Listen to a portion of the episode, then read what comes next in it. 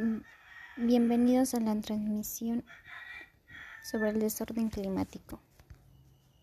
Los realizadores son Rogelio, Nancy y yo, Lupita.